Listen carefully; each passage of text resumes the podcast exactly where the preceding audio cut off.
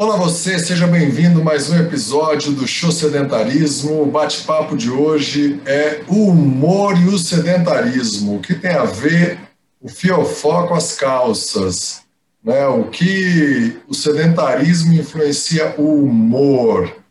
Bem, humor, acho que quem tem que falar é a psicóloga, né? Como que isso afeta. Do sedentarismo eu falo um pouco na sequência. É, quem chegou agora, eu sou Guilherme Moscardi, profissional de educação física, quem estiver só ouvindo, e a voz feminina que vai falar na sequência, a psicóloga Daniela de Oliveira. Se você estiver assistindo, vai ter o privilégio, ou não, né, de me ver, mas de ver a Dani sim. Então, vamos lá.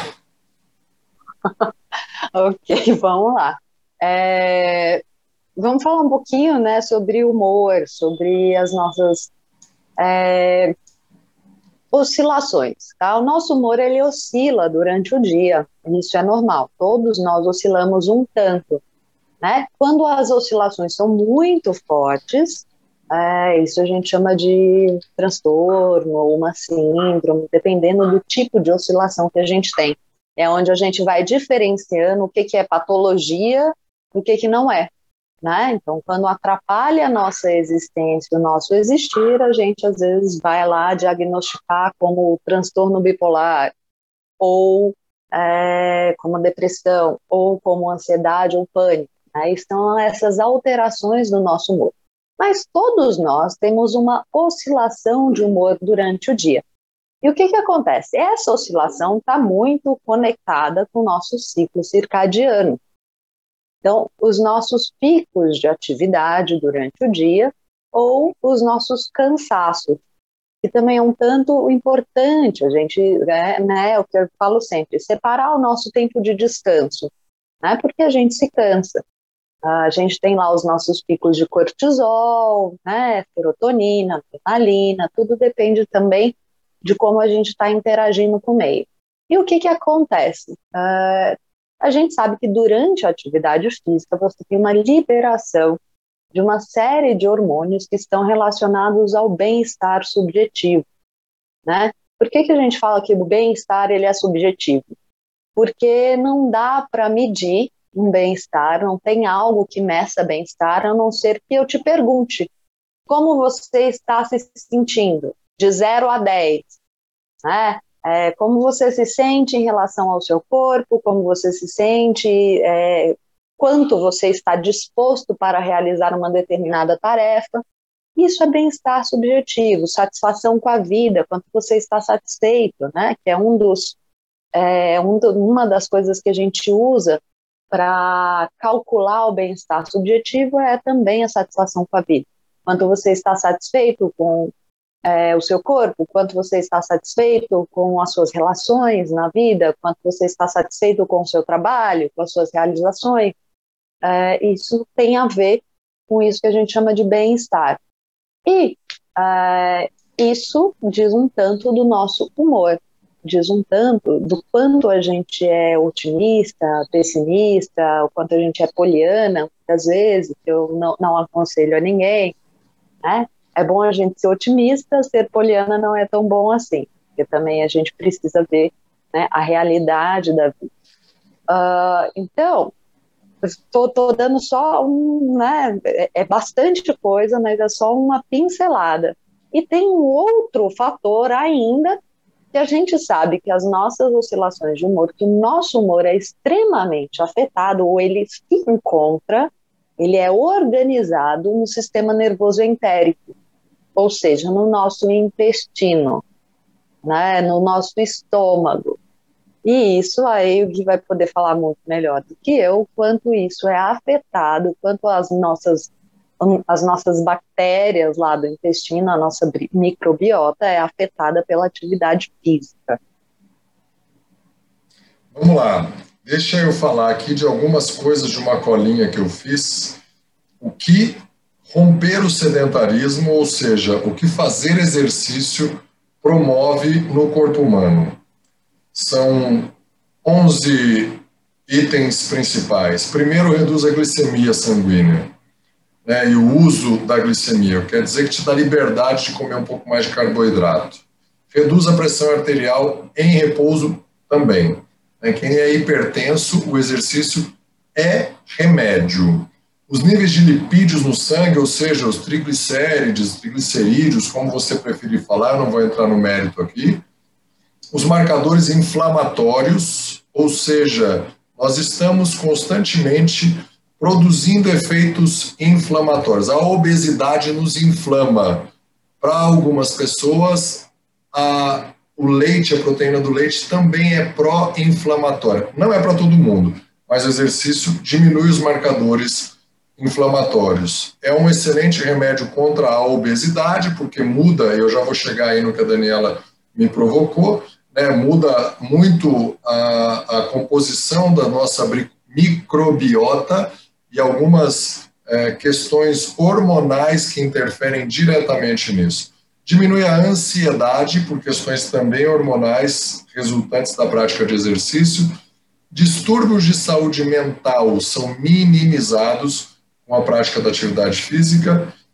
Por consequência, aumenta a proteção contra viroses, nós estamos menos inflamatórios, mais saudáveis, mais ativos, mais hormônios. Diminui a incidência de infecções nas vias aéreas superiores, aumenta a evolução clínica, melhora a evolução clínica de qualquer paciente em qualquer situação pós-operatório de alguém ativo, ele é mais rápido do que de alguém sedentário, por exemplo. Diminui complicações pós-operatórias e causa 34% menos internação, se for o assunto Covid, que ainda estamos muito em voga. O que quer dizer que o exercício pode sim ser considerado um remédio. E para responder a sua provocação, dando sua observação, na verdade, é que quando a gente pratica atividade física, a gente mobiliza algumas glândulas de forma diferente para repor e manter o corpo em equilíbrio. O corpo está sempre procurando o equilíbrio, que a secreção de alguns hormônios torna o nosso corpo mais apto para qualquer adversidade e, consequentemente, melhora também o nosso sono, é, a qualidade do sono, a disposição para o dia a dia, a capacidade de concentração e, por conseguinte, a absorção de alimentos, nutrientes e a colônia de bactéria que vive no nosso intestino, que faz bem para a gente, muito bem, fica também aumentada.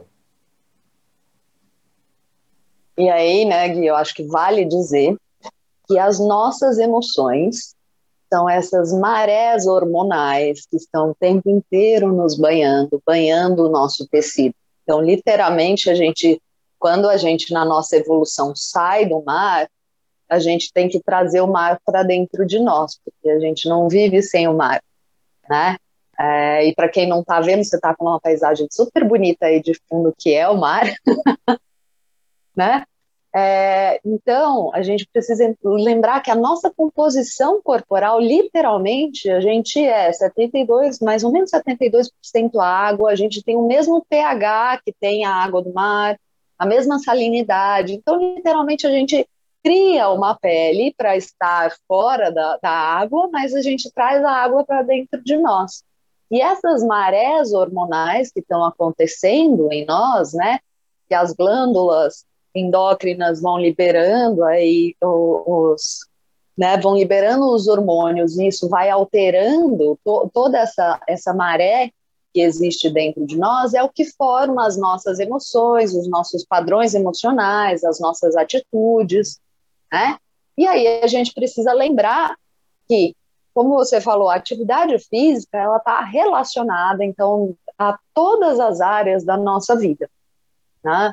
é, a regulação de estresse, né, é, a autorregulação emocional, é, portanto, a regulação de humor, uh, o sono. O sono, se a gente não dorme, a gente literalmente pode começar a alucinar, a gente literalmente pode ter um surto psicótico se a gente não dorme.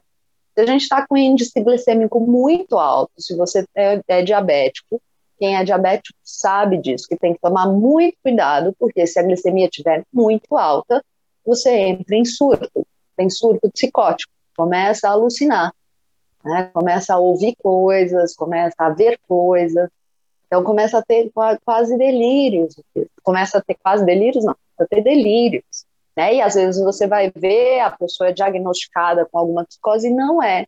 É simplesmente diabético que estava com índice glicêmico lá, glicemia em 300. Né? É, então, a gente precisa voltar né, a entender que somos um organismo complexo com muitas camadas e que todas elas funcionam juntas. Né? Então, somos um corpo, as nossas emoções são corpo, as nossas percepções, elas são feitas através, elas organizam o nosso corpo, elas se dão né, no nosso corpo. Então, o Merleau-Ponty, que é um filósofo, era um filósofo fantástico, Merleau-Ponty, ele dizia que nosso corpo é nosso veículo de vivência no mundo. Então, é através dele que a gente apreende o mundo, né? Então, somos um mundo inserido num outro mundo e sempre em relação, em constante relação. Né?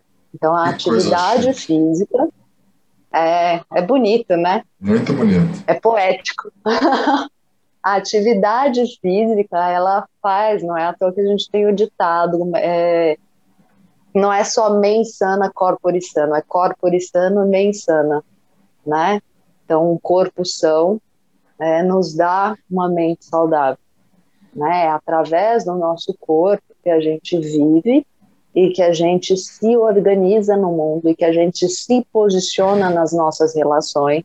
Então, quando a gente pratica atividade física, não só a gente está praticando autoconhecimento, mas a gente está desenvolvendo novos padrões em nós. A gente está dizendo para nós mesmos, dando para nós mesmos outras possibilidades de estar no mundo e outras possibilidades de como a gente se relaciona com o mundo.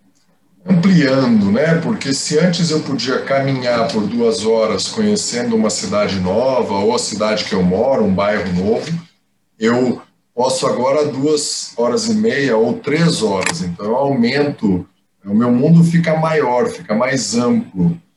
É, você me fez lembrar aí das emoções, que a palavra enfesada significa cheia de fezes. E fazer atividade física melhora o funcionamento do intestino, consequentemente, melhora o humor da pessoa. Né, se a gente dorme melhor, naturalmente, a gente fica melhor humorado. E o corpo é tão é, ligado com as emoções, para quem duvida, experimenta deixar esse cara aqui falando com fome para ver como ele fica mal-humorado. Né? Completamente. Então, sim, o corpo está completamente ligado com as emoções e você duvidando ou acreditando, se você duvidar, experimente dar um show no sedentarismo para você ver o que isso muda na sua vida.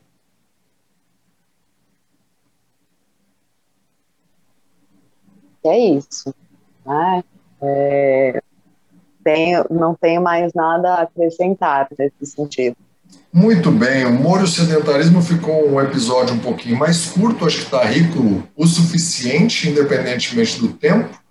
Né? Conta para a gente o que você fez ou vai fazer para dar um show no sedentarismo, para a gente é, concluir aqui e estimular quem nos ouve, nos prestigia.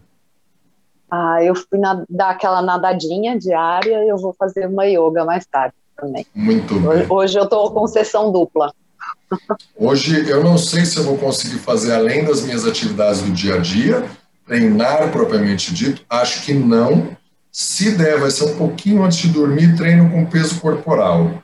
É, ontem só atividades do dia a dia, não fiz treino propriamente dito de musculação ou de cardio, que quer que seja, mas atingir os 10 mil passos e estou tranquilo. É, amanhã, com certeza, eu vou conseguir retomar a musculação para estabilizar, é, estabelecer essa rotina de envelhecer com dignidade, que é o meu propósito hoje em dia. Muito bem, então, nadando, fazendo yoga, correndo ou caminhando ou fazendo musculação, dê um show no sedentarismo para o seu humor ficar melhor.